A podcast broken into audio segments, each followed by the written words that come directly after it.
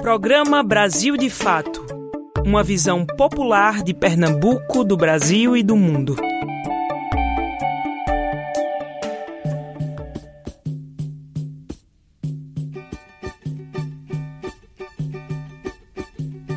O mar serenou quando ela pisou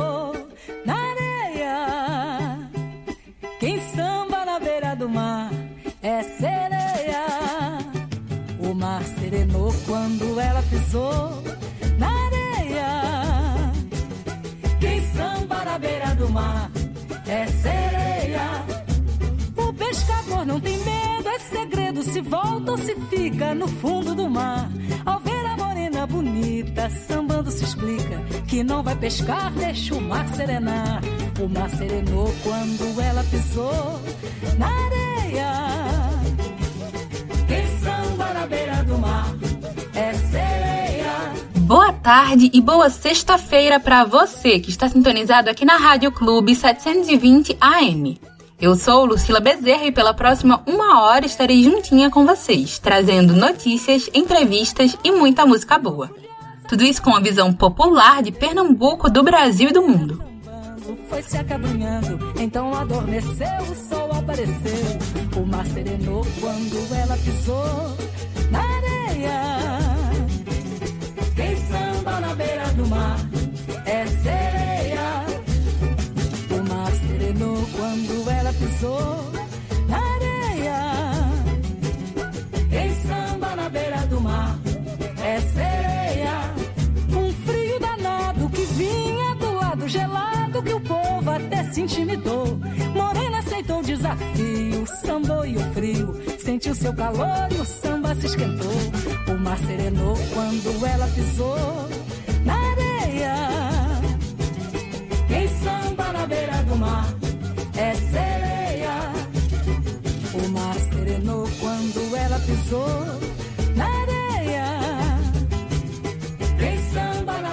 É com o Mar Serenou na voz de Clara Nunes que vamos abrindo o nosso programa de hoje. Nesta data, a cantora mineira completaria 70 anos. Se você quiser falar com a gente, é só ligar ou mandar um WhatsApp para o número DDD 81 996060173. Também estamos no Instagram, no Facebook e no Twitter com arroba Brasil de Fato PE. Não esquece de seguir a gente por lá, tá certo? Então vamos comigo que o Brasil de Fato Pernambuco chegou. Brasil de fato chegou, bora escutar. Brasil de fato chegou, um programa popular. Brasil de fato chegou, bora escutar. Brasil de fato chegou, um programa popular. Pra quem é trabalhadora, pra quem é trabalhador, ele traz informação. Não é manipulador, pra quem é trabalhadora, pra quem é trabalhador, ele traz informação, não é manipulador. Que dia é hoje? Hoje é sexta-feira, dia 2 de abril. Neste dia é comemorado o Dia Mundial da Conscientização do Autismo. A data foi criada pela Organização das Nações Unidas em 18 de dezembro de 2007 para a conscientização da população mundial. A doença é um transtorno que afeta o sistema nervoso. Hoje também é celebrado o Dia Internacional do Livro Infantil e é destinado ao incentivo e à conscientização da importância deste gênero literário para a formação de novos leitores.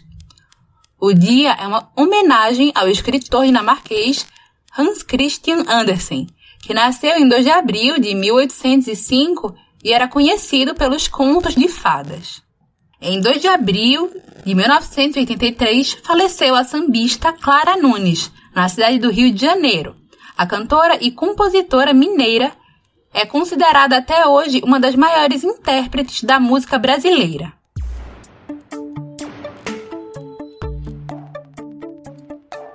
Agora vamos aos destaques desta quinta-feira. Entrevista. O padre Fábio Potiguar fala sobre símbolos da Páscoa e o que mudou com a pandemia. Radinho BDF. As crianças falam como é para elas lidar com a perda de alguém amado. Cultura. A repórter Rani Mendonça nos traz uma dica cultural. O programa de hoje está especial por causa do feriado. Então fica por aqui que a edição de hoje do programa Brasil de Fato Pernambuco está só começando. Entrevista Brasil de Fato.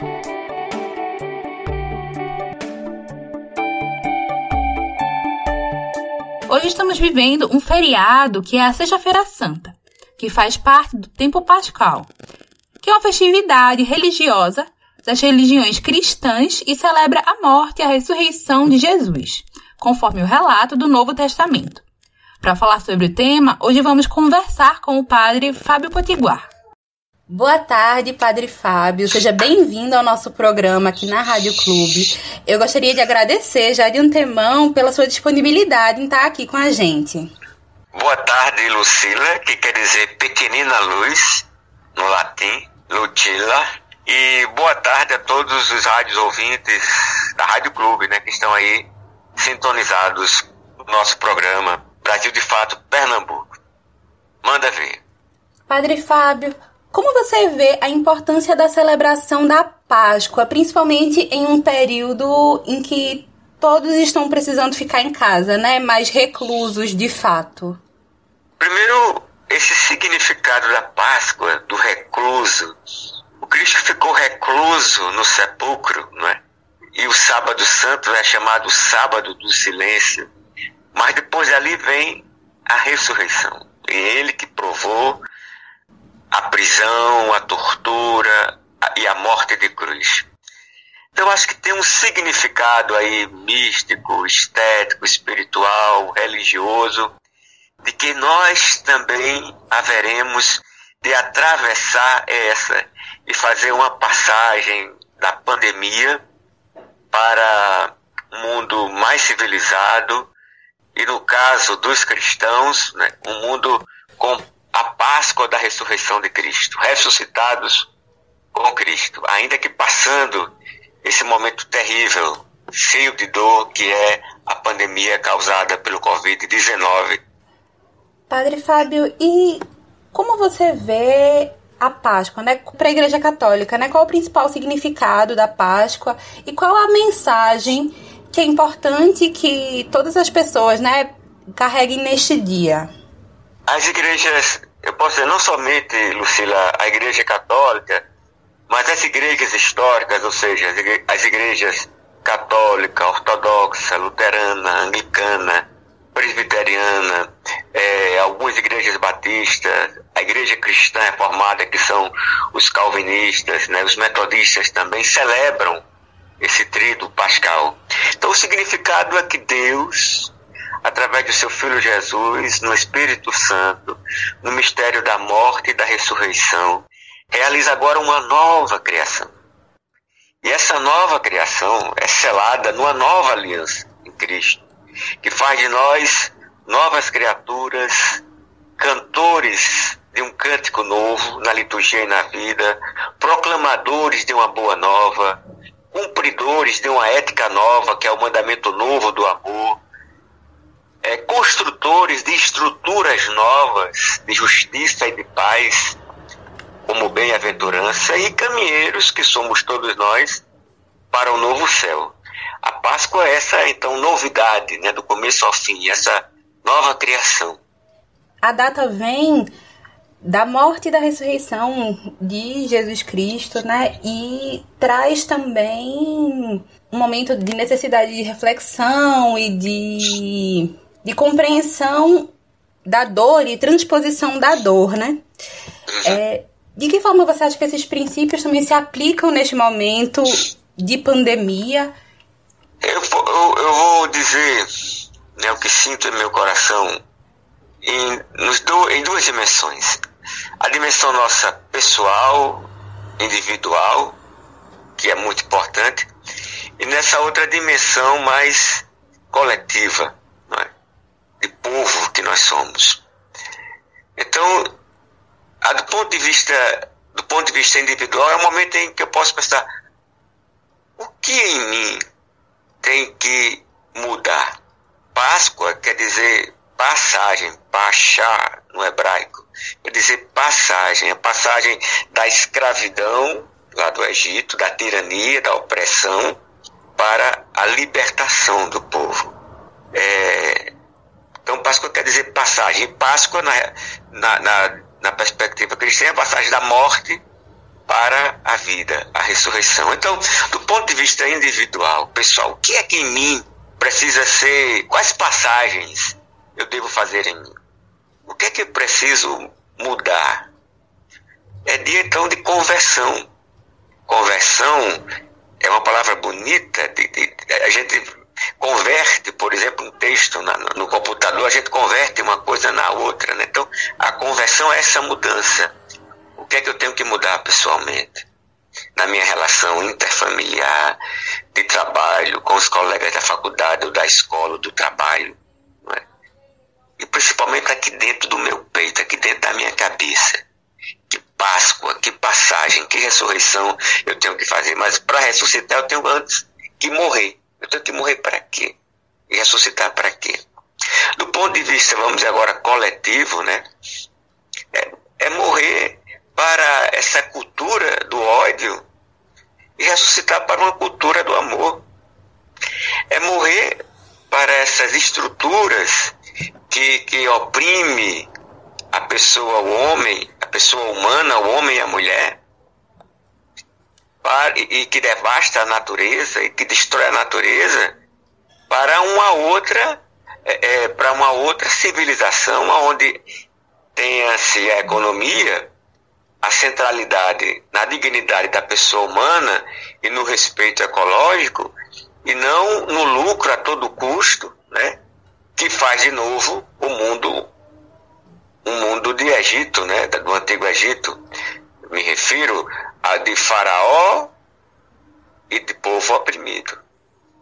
Então a Páscoa de Cristo é também um convite para lembrar o Papa João Paulo II que nós temos pecados pessoais e pecados sociais ou, ou pecados das estruturas, como dizia ele.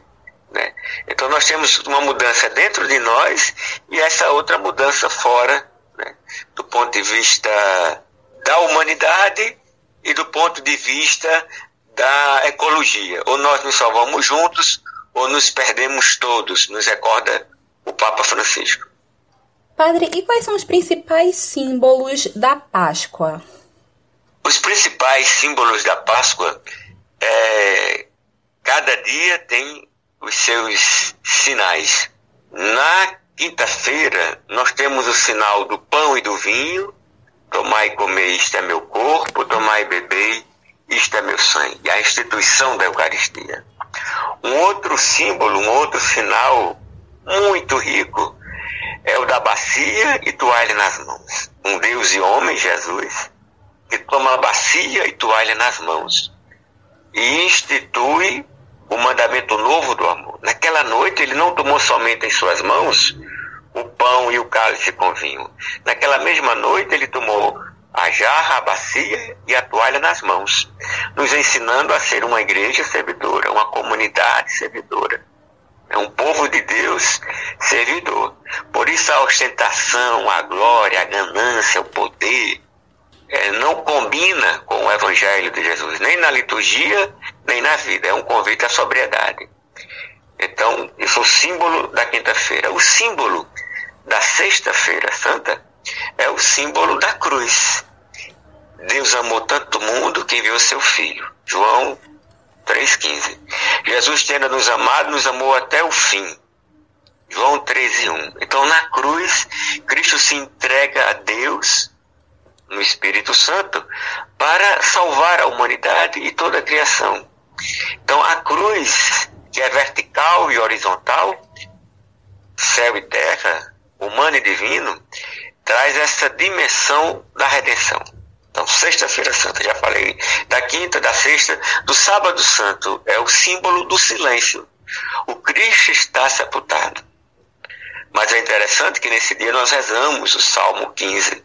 Eis porque meu coração está em festa e até meu corpo no repouso está tranquilo, pois não há vez de me deixar entregue à morte, nem vosso amigo conhecer a corrupção.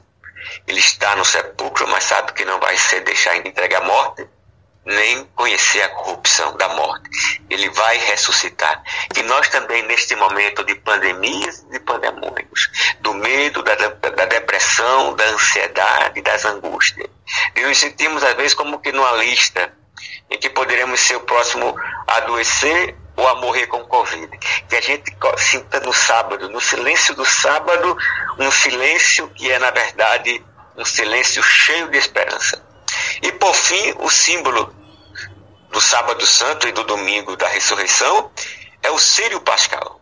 O Sírio entra na igreja escura, totalmente escura, como parece o mundo agora, numa noite escura, e entra o Sírio Pascal, que simboliza o Cristo, e os fiéis vão acendendo as velas no Sírio Pascal, e aquela igreja que estava no breu e na escuridão é clareada, alumiada, iluminada com aquele Sírio Pascal que representa o Cristo ressuscitado. Então, este símbolo é de uma estética extraordinária e que deve simbolizar para o interior de cada um de nós e também do ponto de vista da nossa da nossa luta, do nosso engajamento e do nosso compromisso de que um outro mundo melhor é possível a partir dessa luz do Círio Pascal do Cristo ressuscitado. Eu fico emocionado né, fazendo essas leituras dos símbolos de cada dia. Estou conversando com o padre Fábio Potiguar sobre a Páscoa e seus símbolos. E já já estaremos de volta. Agora vamos ouvir Se Eu Quiser Falar com Deus, de Gilberto Gil. Se eu quiser falar com Deus,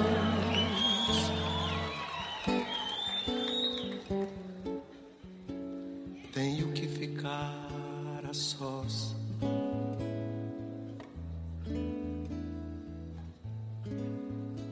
Tenho que apagar a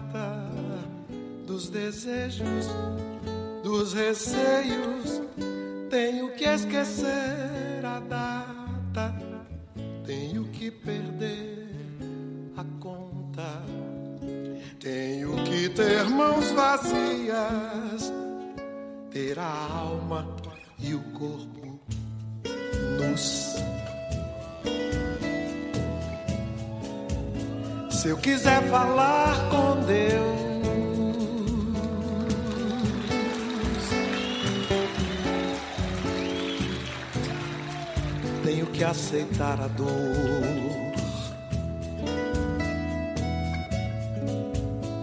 Tenho que comer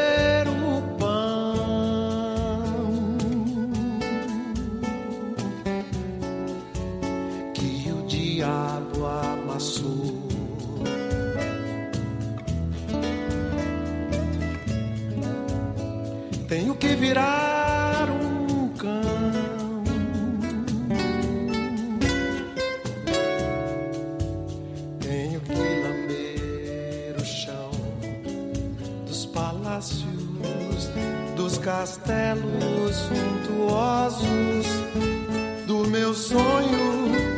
Tenho que me ver tristonho, tenho que me achar medonho. E apesar de um mau tamanho, alegrar meu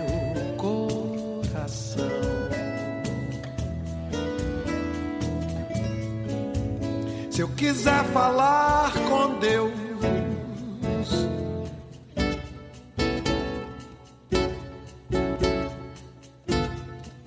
tenho que me aventurar.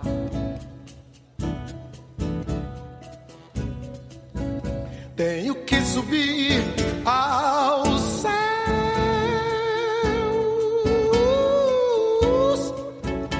sem cordas para segurar.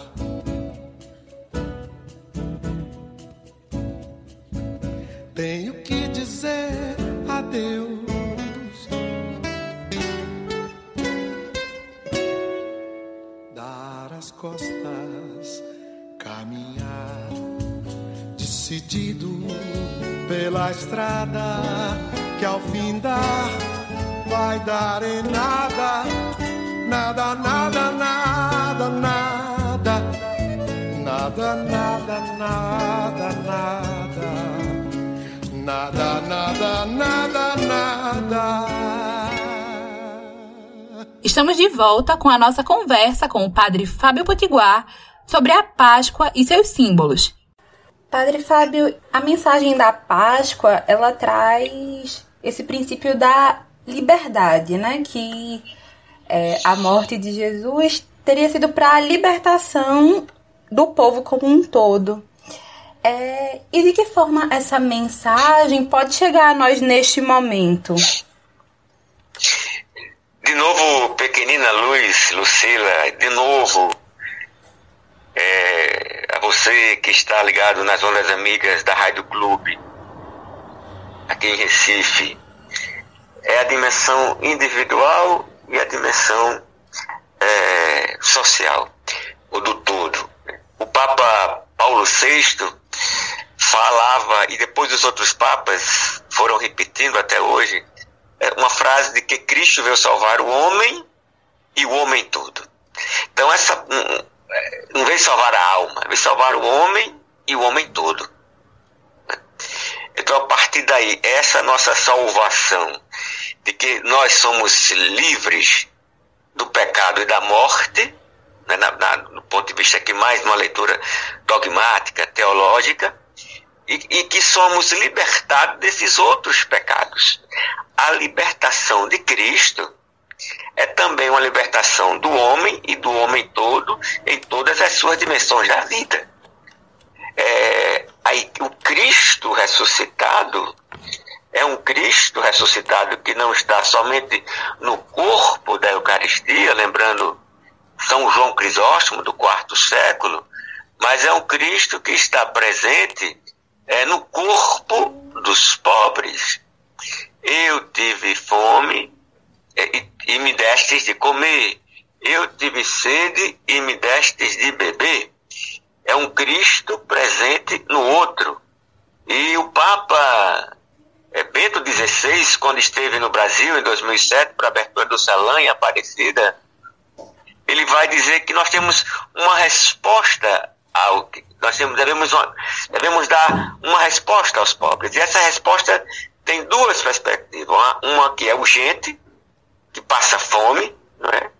Então nós distribuímos cestas básicas. É, o MST tem feito um trabalho de solidariedade cristã e humana tão bonito. É, e tantas outras pessoas e tantos outros grupos civis e religiosos, né? E essa outra dimensão mais estruturante, lembra o Papa Bento XVI, que é a justiça social. Então, é libertar o povo da opressão, das injustiças e das desigualdades.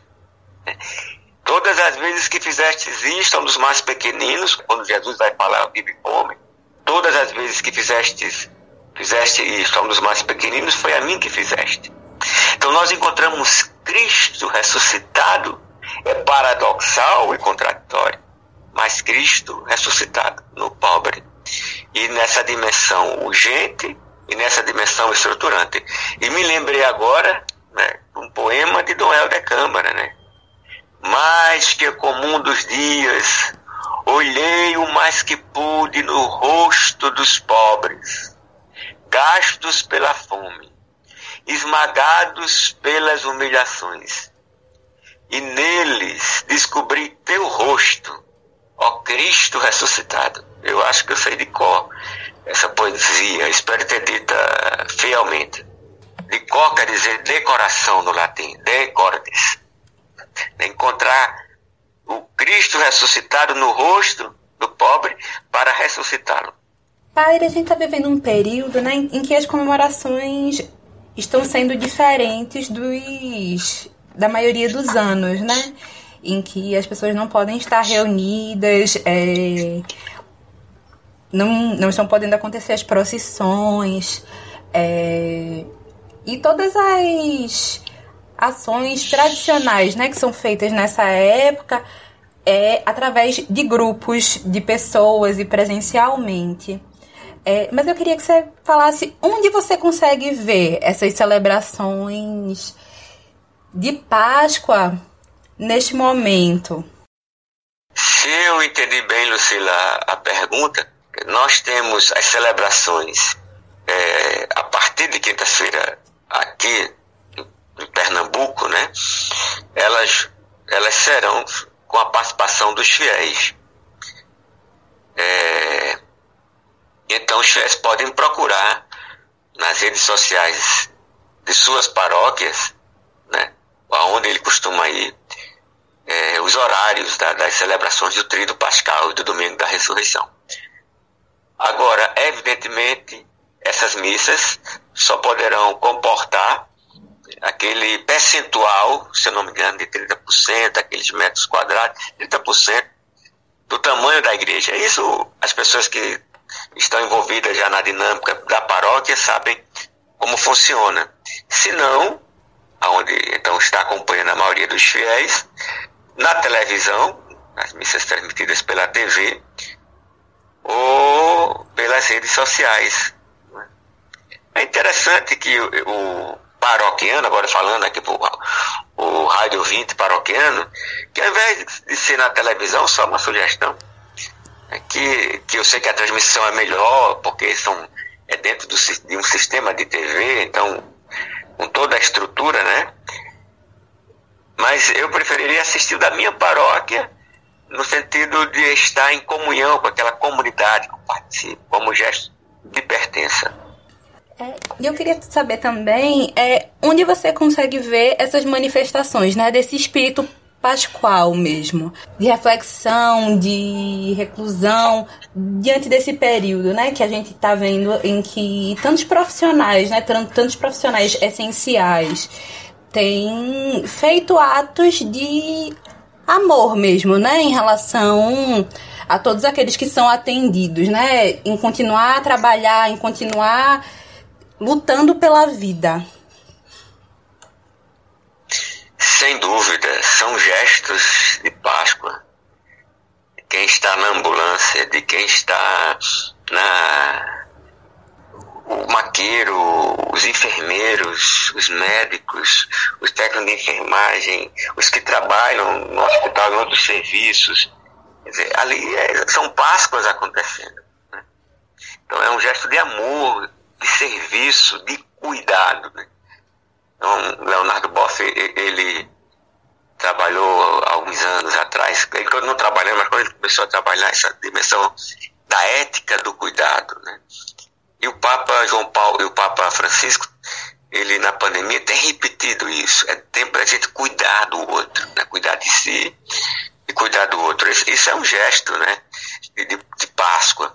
Mas se você, raio ouvinte, amado e amada de Deus, puder, desliga um pouco o, o, o teu celular, sabe? Fica lá um instante na intimidade com Deus e consigo mesmo. E faça suas orações, os seus mantras, sabe? E se sinta lá envolvido no silêncio e se perca em Deus, como uma criança se perde no seio da mãe segurando leite materno né, e se una a Cristo na cruz e na ressurreição e faça da Páscoa de Cristo também a sua Páscoa. A vida da gente não é somente trabalho ou militância, a vida da gente também tem essa outra dimensão de arte, de espiritualidade, de mística, de intimidade, de comunhão, de espiritualidade e de serviço.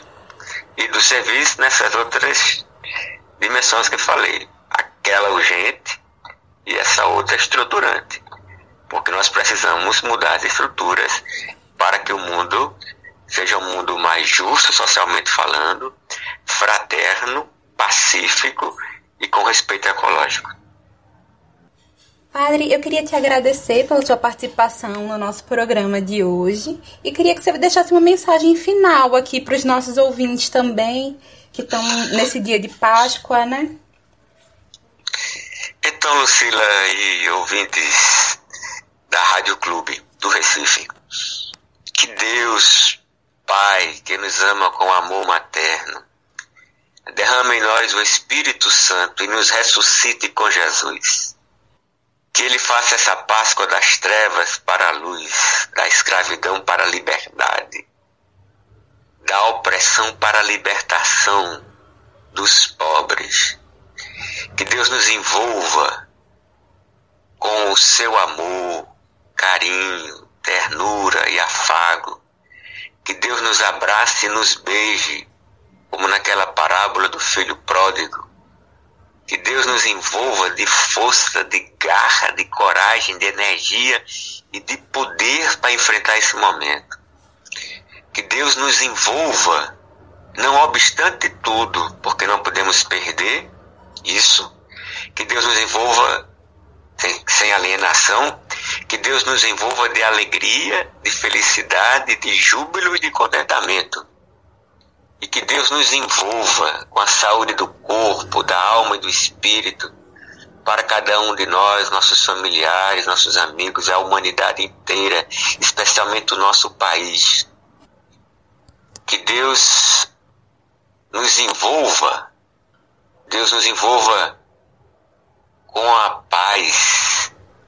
Que Deus nos envolva de paz, de calma, de serenidade, de tranquilidade, de suavidade, de mansidão e de leveza. Amém. O padre Fábio Potiguar também é nosso colunista no site www.brasildefato.pe.com.br. Ele escreve lá quinzenalmente. Então, quem quiser ler mais sobre o que ele fala, é só acessar o nosso site. Gostasse da entrevista? Se você quiser falar com a gente e dar sugestões de tema para as nossas entrevistas, é só ligar ou mandar um WhatsApp para o número DDD 81 9 96060173. Também estamos no Instagram, no Facebook e no Twitter com arroba Brasil de Fato PE. Não esquece de seguir a gente por lá. Cultura em Foco. E agora, a nossa repórter Rani Mendonça nos traz uma dica cultural. Boa tarde, Rani! Olá, Lucila. Olá, gente. Muito boa tarde. Hoje, né, Semana Santa, com a pandemia da Covid-19, interrompeu pelo segundo ano consecutivo uma forte tradição cultural aqui em Pernambuco, né? Que, em condições sanitárias normais, encenações da Paixão de Cristo ao ar livre se multiplicavam pelas cidades do estado neste período do ano. Esses espetáculos perderam seus palcos por conta das restrições necessárias para o combate do vírus, mas alguns artistas buscaram se reinventar e manter viva essa tradição. E esse é o caso do ator Emerson Moura, que participa de montagens relacionadas à Páscoa há mais de 15 anos. Em 2017, recebeu a missão de substituir José Pimentel na Paixão de Cristo do Recife e se manteve no papel de Jesus mesmo após a morte do diretor e a mudança da peça do Marco Zero para Olinda. Sentindo saudade do público e dos colegas da equipe, ele decidiu realizar uma homenagem aos artistas que atuam na Semana Santa. E aí ele está realizando uma websérie chamada Preceitos, que será exibida nos perfis de Emerson no Instagram, que é emerson.pe. E também no Facebook, a partir desta sexta-feira, de hoje, né? E sábado e domingo, sempre a partir das 18 horas. As produções falam sobre esperança, amor e sacrifício, interligando os ensinamentos de Cristo ao momento difícil que o mundo enfrenta na atualidade. Ou seja, é uma boa pedida para você aproveitar essa Sexta-feira Santa, para você aproveitar em casa com os cuidados. Grande abraço e até semana que vem. A Sexta-feira de Páscoa é sobre o luto da morte de Jesus Cristo. Mas durante a pandemia, todos nós temos vivenciado experiências de luto e de perda de familiares e entes queridos. Hoje vamos ouvir o quadro Radinho BDF, que traz as crianças para nos contarem como elas lidam com a perda. Vamos conferir. Radinho BDF. Radinho BDF. Radinho BDF. Radinho BDF. Começa agora o Radinho BDF, uma produção da Rádio Brasil de Fato.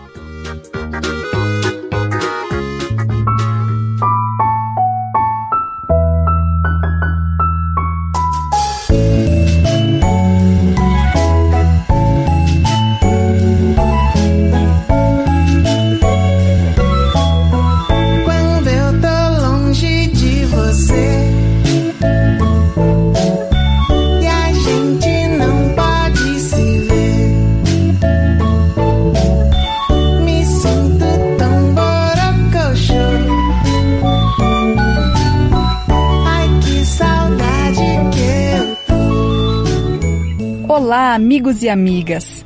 Tem dias que alguns sentimentos invadem a gente de um jeito estranho, né? Hoje eu acordei com saudade da minha cachorrinha que se chamava Pati Maionese. Infelizmente ela morreu há algum tempo, mas eu ainda sinto muito a falta dela. A morte de alguém que gostamos muito é uma coisa bem difícil de entender, né? Isso já aconteceu com você também? Então vamos falar mais sobre isso? Chega mais perto que o Radinho BDF está no ar. E eu, Camila Salmásio, te acompanho na próxima meia hora. Se a gente se encontrar, a vontade que dá é congelar o meu relógio pro tempo parar. Ouvimos o Mundo Bita com a música Que Saudade Que Eu Tô. E você, já perdeu algum bichinho de estimação que gostava? Eu já tive um peixinho de estimação que morreu o nome dele era Leite Leite. Quando o Leite Leite morreu, eu tava triste, só que eu também tava brava, porque eu ainda acho que foram umas crianças que foram pra minha casa a semana antes que ele morreu e eles ficaram pegando as pedrinhas no aquário de, dele e eles estavam tentando afundar o leite leite com as pedrinhas. Eu sinto saudade dele, só que eu também tenho mais um animal de estimação agora. Só que eu tenho saudade do leite leite sim. O meu nome é Ana Flor. Eu tenho 10 anos e eu moro na Atlanta, Georgia, nos Estados Unidos. Poxa, Ana Flor, eu sinto muito pelo que aconteceu com o leite leite. E o que você costuma fazer quando sente saudade dele? Quando eu tô com saudade dele, eu lembro que eu vou ver ele no céu um dia. Eu fiquei com o aquário do leite leite que tá na minha garagem. Se eu e minha família decidir de ter mais um peixinho de estimação. O livro chamado Emocionário diz que a saudade deixa um vazio em nosso coração e que, ao mesmo tempo, ele se enche de gotinhas de pesar. Então, se você fica triste ao se recordar de algo ou de alguém, pode ser que esteja sentindo saudade, assim como o Bernardo sente da bisavó dele. Muita saudade dela, a maior parte do tempo, e quando eu fico com saudade dela, eu começo a pensar nos momentos que a gente passou junto. Por exemplo, minha festa de aniversário, quando a gente fazia pão de queijo, ou quando eu chegava da escola, que a gente ficava assistindo um programa juntos. Ela me ensinou uma receita de pão de queijo que ela faz, que é a melhor receita de pão de queijo que eu já comi na minha vida. Meu nome é Bernardo Solar Gisilho, tenho 11 anos, eu moro em São Caetano, em São Paulo.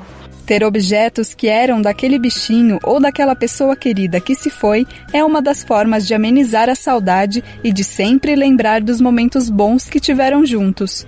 É a chamada memória afetiva, que pode ser um pertence, mas também uma receita que era feita por aquela pessoa, uma canção que cantavam juntos, enfim, o que fizer sentido para você guardar na lembrança. E falando em receita, Bernardo, você pode compartilhar essa receita de pão de queijo que a sua bisa fazia? Já posso até sentir o cheirinho delicioso daqui. Receita de pão de queijo feita pela minha bisavó. Ingredientes: 4 ovos, 1 kg de polvilho azedo, 1 copo de óleo, 1 copo de leite, 2 piros de queijo ralado, sal a gosto e 1 copo de água. Modos de preparo: Coloque polvilho em uma tigela e umedeça com água. Aqueça o óleo em um fogo alto. Com o óleo bem quente, escalde o polvilho umedecido e misture bem. Aqueça o leite, não pode ferver, e despeje o leite morno na tigela.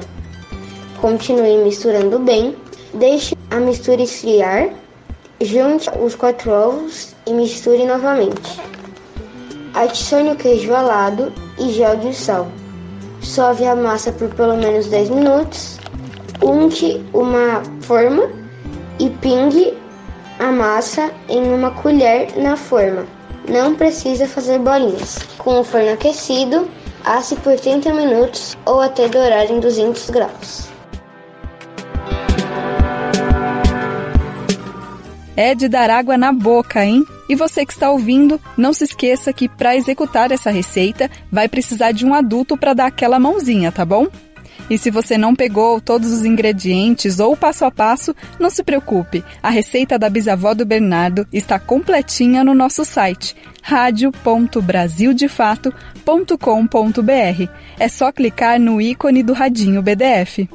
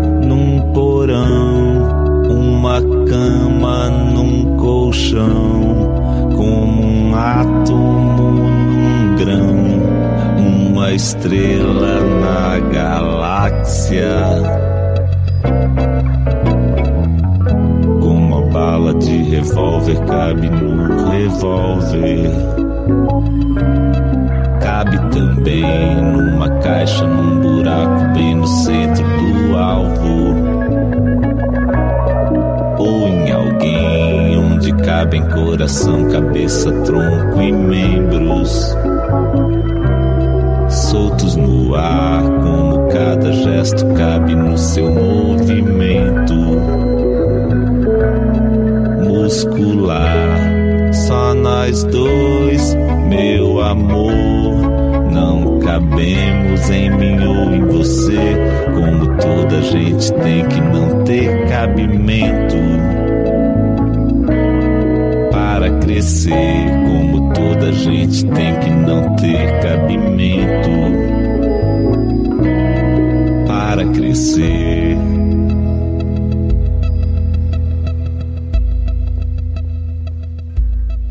Ouvimos a música Cabimento de Arnaldo Antunes. Todos os seres vivos nascem, crescem e quando o corpo fica mais velho, morrem.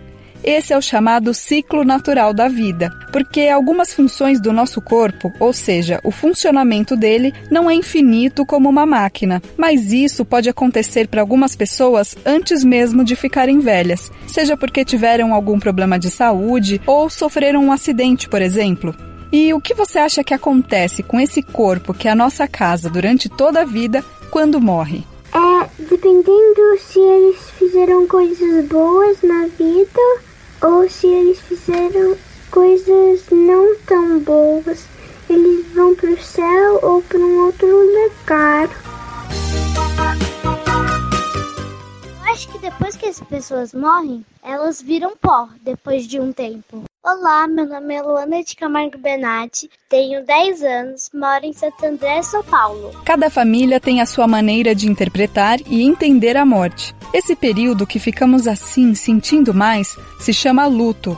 E não existe um certo ou errado para ele. Mesmo sabendo que perder alguém que gostamos pode fazer parte da vida, é bem difícil entender o que acontece com a gente nesse momento, né? Mas o que pode ajudar a amenizar e confortar os nossos sentimentos nesse momento? talvez o melhor remédio é conversar e colocar para fora tudo o que está acontecendo dentro do coração da gente. Para isso, eu convidei a psicóloga Ana Lúcia Naleto, que trabalha com as famílias que perderam alguém querido.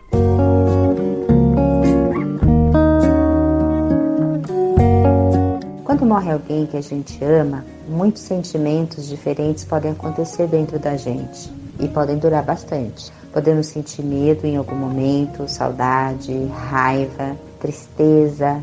A gente também pode ficar alegre com outras coisas, mesmo tendo morrido alguém na nossa casa. E a gente pode ter dúvida, muitas dúvidas sobre o que aconteceu, sobre como será daqui para frente, sobre por que aquilo aconteceu. Mas tem duas coisas muito importantes que eu acho que você precisa saber se a gente vai falar desse assunto. A primeira é que você precisa saber que você pode e deve fazer todas as perguntas que você tiver que fazer. Você pode falar do que sente, você pode falar sobre a pessoa que morreu. As crianças têm muitas dúvidas sobre a morte, mas nem sempre os adultos respondem. Quando nós falamos de alguém que morreu, por exemplo, se a gente está conversando, a gente pode sentir tristeza, mas também a gente se sente mais perto daquela pessoa e das lembranças dela. A segunda coisa importante que eu quero te dizer é que, por mais triste ou por pior que a sua vida esteja agora, você pode voltar a ser feliz de novo. É igual um machucado bem forte que a gente faz e que dói muito, que sangra mas que depois ele vai cicatrizando, ele cria casquinha, e a casquinha cai, aí depois volta a sangrar de novo, e aí com o tempo ele cicatriza e a gente vê aquela cicatriz e ela não dói mais, mas a gente sempre vai lembrar daquele machucado. É a mesma coisa. Eu quero te dizer também que não é errado chorar. Não importa se você é menino ou menina, se é uma criança bem pequena ou se já é grande ou adulto. Todo mundo pode chorar porque é uma forma de pôr a tristeza para fora. Também podemos não chorar, né? Porque a gente pode conseguir colocar a tristeza para fora de outro jeito, fazendo outras coisas. O importante é você não ficar prendendo aí dentro de você suas dúvidas, o choro, a tristeza ou qualquer outro assunto sobre a pessoa que morreu. Arruma um jeito de colocar os seus sentimentos para fora, porque isso vai te ajudar muito. Você pode desenhar, você pode escrever, você pode ver foto, você pode apenas conversar sobre essa pessoa ou sobre esse bichinho que você perdeu. Eu espero que essa pequena conversa tenha te ajudado a entender melhor o que acontece dentro de uma pessoa quando morre alguém que ela ama.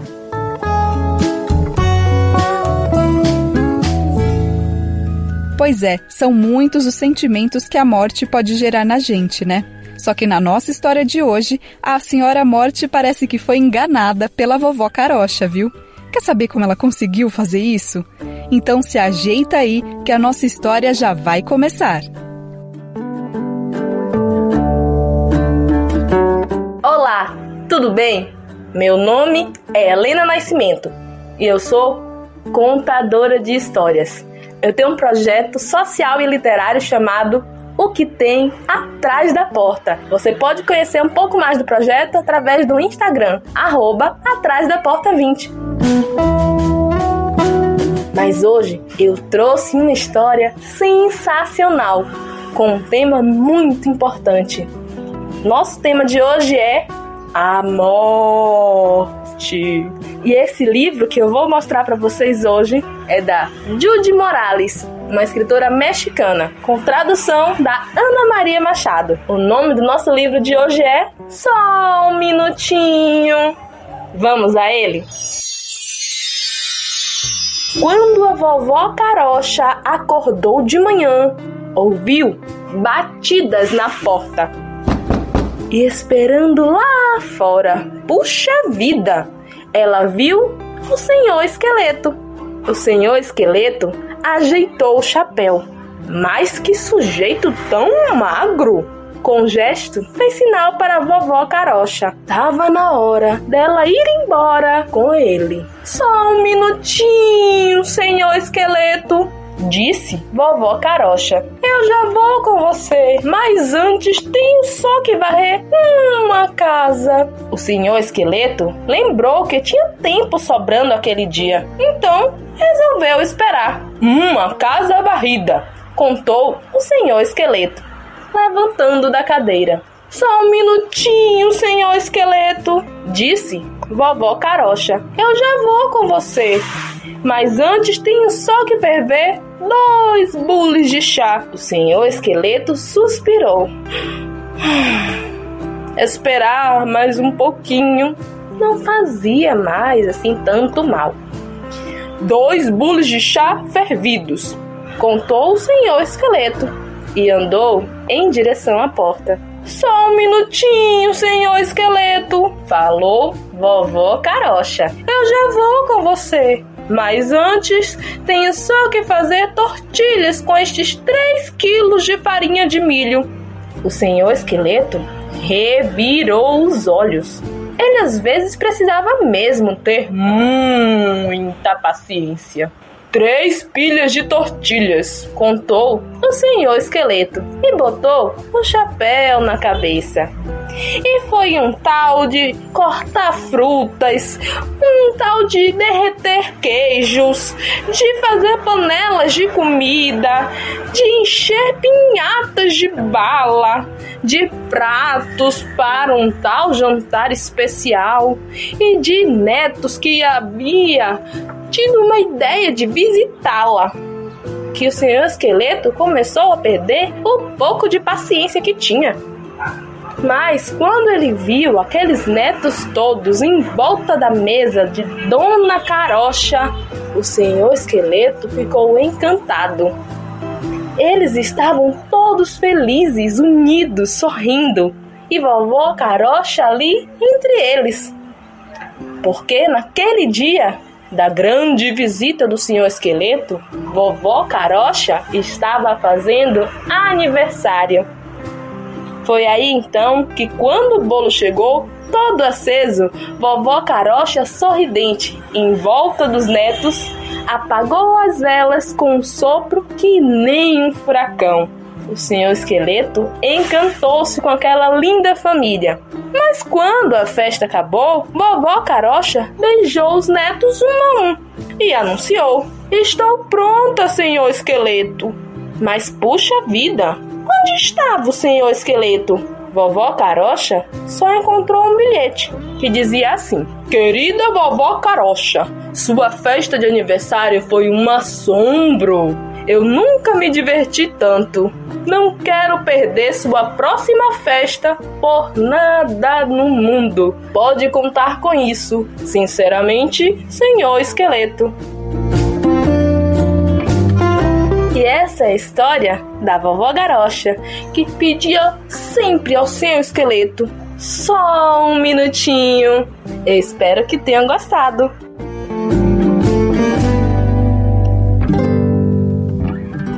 A nossa história de hoje me fez lembrar que existem diferentes maneiras de lidar com a morte pelo mundo. No México, por exemplo, temos um dia especial chamado Dia dos Mortos.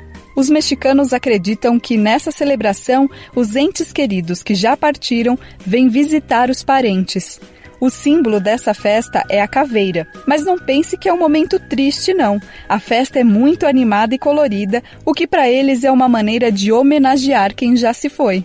Minha bisa. Eu fiquei muito triste porque eu tinha seis anos, eu gostava dela e quando eu conheci ela, ela já era doente, não conseguia andar. Eu sinto muita saudade dela e quando eu sinto saudade, eu penso nela, eu fico falando dela pra aliviar um pouco a saudade. Meu nome é Benjamin Holanda Maia Marques, eu moro em Fortaleza, Ceará e eu tenho 10 anos. Falar de quem já partiu também é uma maneira de manter viva a memória daquela pessoa. E assim como Benjamin, você também pode criar o seu próprio jeito de viver esse momento, tá bom?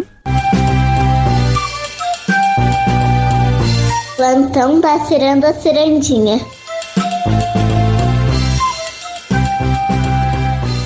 Chegou a hora de falar das notícias da semana, para a gente ficar bem informado, é claro. E no mês de fevereiro recebemos as primeiras imagens e sons diretos de Marte, através do robô Perseverance, que pousou no planeta vermelho no dia 18 de fevereiro. Uma foto em preto e branco foi enviada para a equipe da Agência Espacial NASA, que controla a missão. Ela mostra uma superfície cheia de pequenas crateras e a sombra do próprio robô.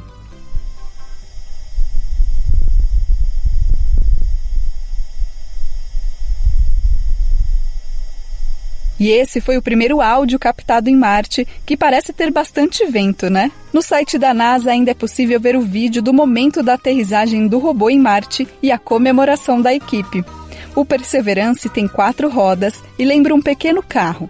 Tem 19 câmeras acopladas e está explorando uma cratera profunda chamada Jezero. Ele deve passar pelo menos dois anos em terras marcianas em busca de qualquer indício de vida, como micróbios e compostos orgânicos, por exemplo.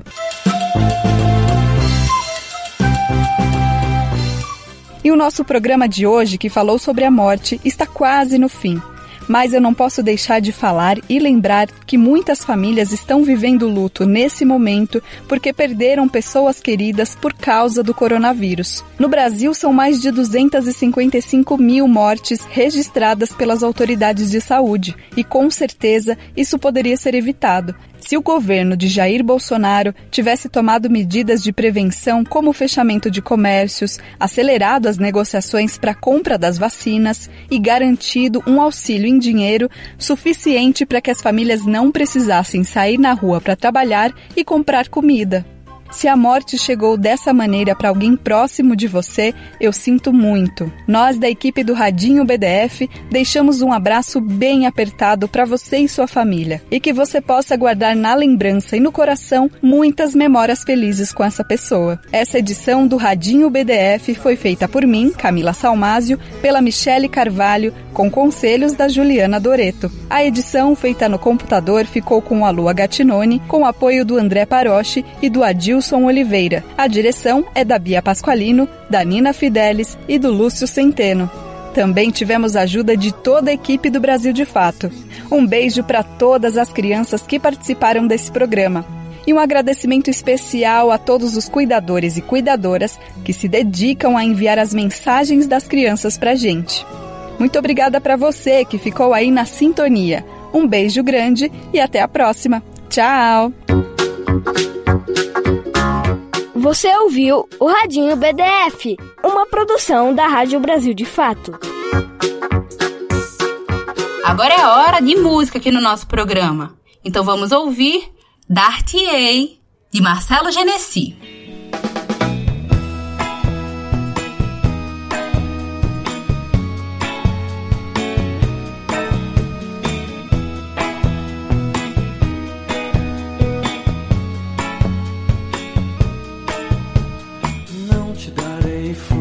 Não te darei. Elas murcham, elas morrem.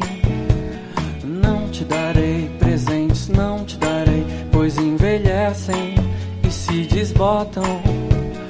Não te darei bombons, não te darei, eles acabam, eles derretem. Não te darei festas, não te darei, elas terminam, elas choram, elas se vão.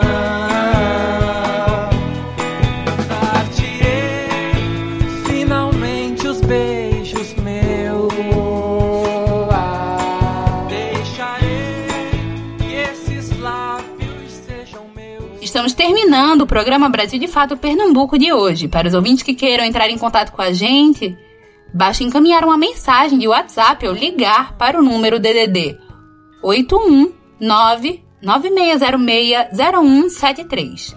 Temos também contato de e-mail pelo pernambuco.radio@brasildefato.com.br. Também estamos no Instagram, no Facebook e no Twitter com arroba Brasil de Fato PE. Não esquece de seguir a gente por lá. Obrigada pela sua companhia e pela sua audiência. Na segunda-feira estaremos de volta às duas da tarde com mais uma edição do Brasil de Fato Pernambuco. Este programa teve apresentação e roteiro de Lucila Bezerra, produção de Rani Mendonça e Fátima Pereira, edição de Fátima Pereira e apoio da equipe de jornalismo do Brasil de Fato. Programa Brasil de Fato. Uma visão popular de Pernambuco, do Brasil e do mundo. Acompanhe as notícias também pelo site digitando brasildefato.com.br, pelo facebook.com barra Brasil e twitter barra Brasil de Fato.